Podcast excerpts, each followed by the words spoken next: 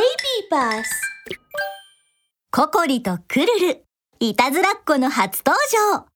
第1話、不思議な魔法の杖。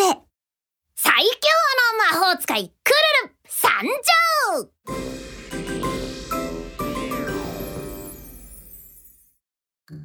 魔法使いのクルルはいたずらが大好きな赤い小狐。いつも土ぼこりと落ち葉がついた黒いローブを着ていて、ふわふわの尻尾を揺らしています。丸い目を輝かせている時は、新しいいたずらを思いついた時なのです。ある日、クルルは物の大きさを変える不思議な魔法の杖を作りました。これでどんないたずらをしてやろうかな。いい匂い。さてはポルコが料理を作っているんだな。よーし、ここはポルコにいたずらを仕掛けよ クルルは漂ってくる香りをたどって豚のポルコさんの家に行きました。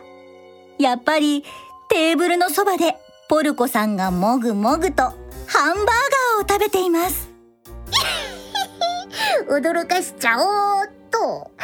魔法の杖よ。僕の願いを聞きたまえ。ポルコを大きく、椅子を小さくし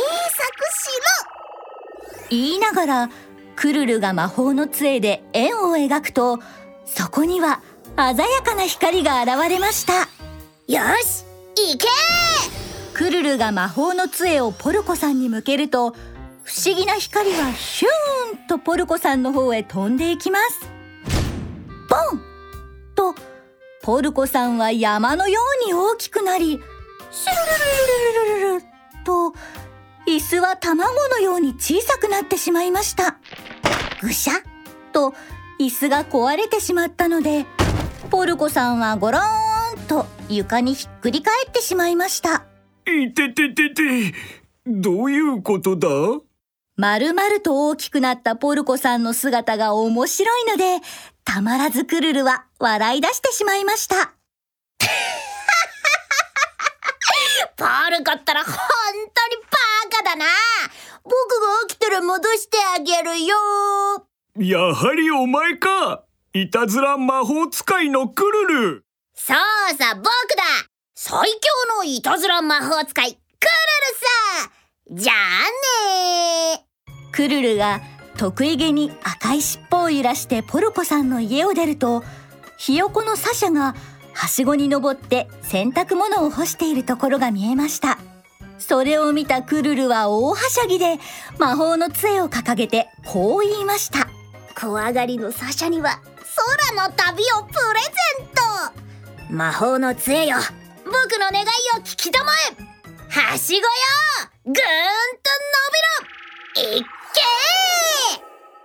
けシューンと魔法の杖の光はサシャのはしごに飛んでいきます。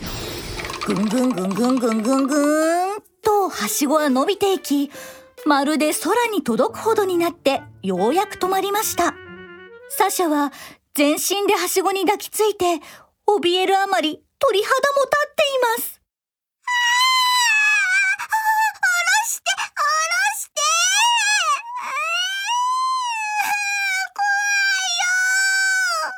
クルルははしごの下に立って空の上のサシャに向かって叫びます。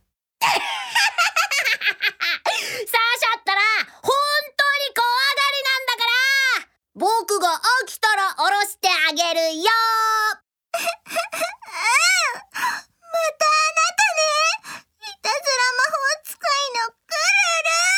そうさ僕だ。最強のいたずら魔法使いクルルさじゃあねサシャの家を後にすると、クルルはさらに森の中を進みます。うふふふん僕って本当に天才だな他の奴らにもこの魔法の杖の使い心地を試して僕の凄さを思い知らせてやるそう言った途端、クルルのそばを白い姿をした誰かが駆け抜けて行きます。それはいつもクルルの邪魔ばかりするウサギのココリではありませんか？まずいココリだ。あこの杖があれば怖くはない。アリのように小さくしてやる。実はココリはクルルよりも賢いのです。クルルがポルコさんとサシャに意地悪をしたことも知っています。ココリの作戦はクルルをわざと怒らせることクルルは怒ると必ず何かヘマをするのでその隙をつくという作戦です。ココリはふざけた表情を作って耳を揺らしながらこう言います。いたずら魔法使いのクルル。お前なんか全く怖くないよ。本当に強いんだったらかかってこい。それを聞いたクルルは尻尾の毛を逆立てて怒りました小ウサギめお前を閉じ込めて懲らしめてやる。魔法の杖よ僕の願いを聞きたまえ。石をうーんと大きく木をうーんと高く。いっけー。う、う、う、うわなんとクルルは間違えて足元の小石にも魔法をかけてしまったのです。魔法がかかった小石はみるみる山のように大きくなってクルルを弾き飛ばしてしまいました。コロンとクルルの魔法の杖が地面に転がります。すかさずココリは駆け寄って魔法の杖を拾い上げます。残念。いたずら狐のクルル。これでも悪さはできないわね。ココリはクルルの真似をして魔法の杖にこう話しかけます魔法の杖よ。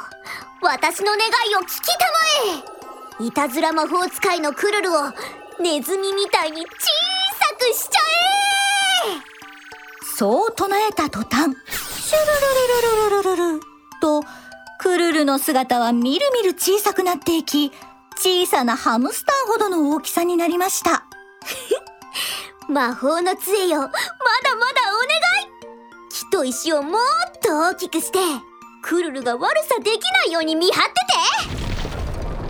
て。クルルは大きな木と岩に囲まれて身動きが取れません。うん、なんで、おいココリ早く戻せよ！僕をここから出せ！いたずら魔法使いのクルル。自分で登ってみたらどうかしら？私はひよこのサシャとポルコさんを助けに行くわ。そう言うとココリは魔法の杖を持ってそのまま駆け出していきました。勇敢なココリが今回も大活躍。クルル今度こそ反省してね